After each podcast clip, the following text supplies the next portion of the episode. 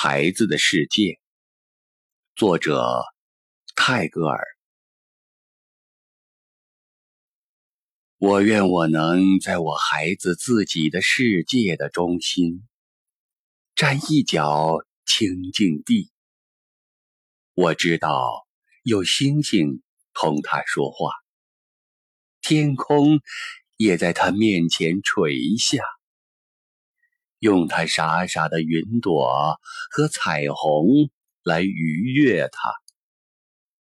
那些大家以为他是哑的人，那些看去像是永不会走动的人，都带了他们的故事，捧了满装着五颜六色的玩具的盘子，匍匐的来到他的窗前。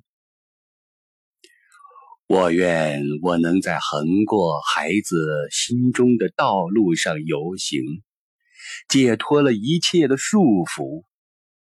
在那儿，使者奉了无所谓的使命，奔走于无始的诸王的王国间。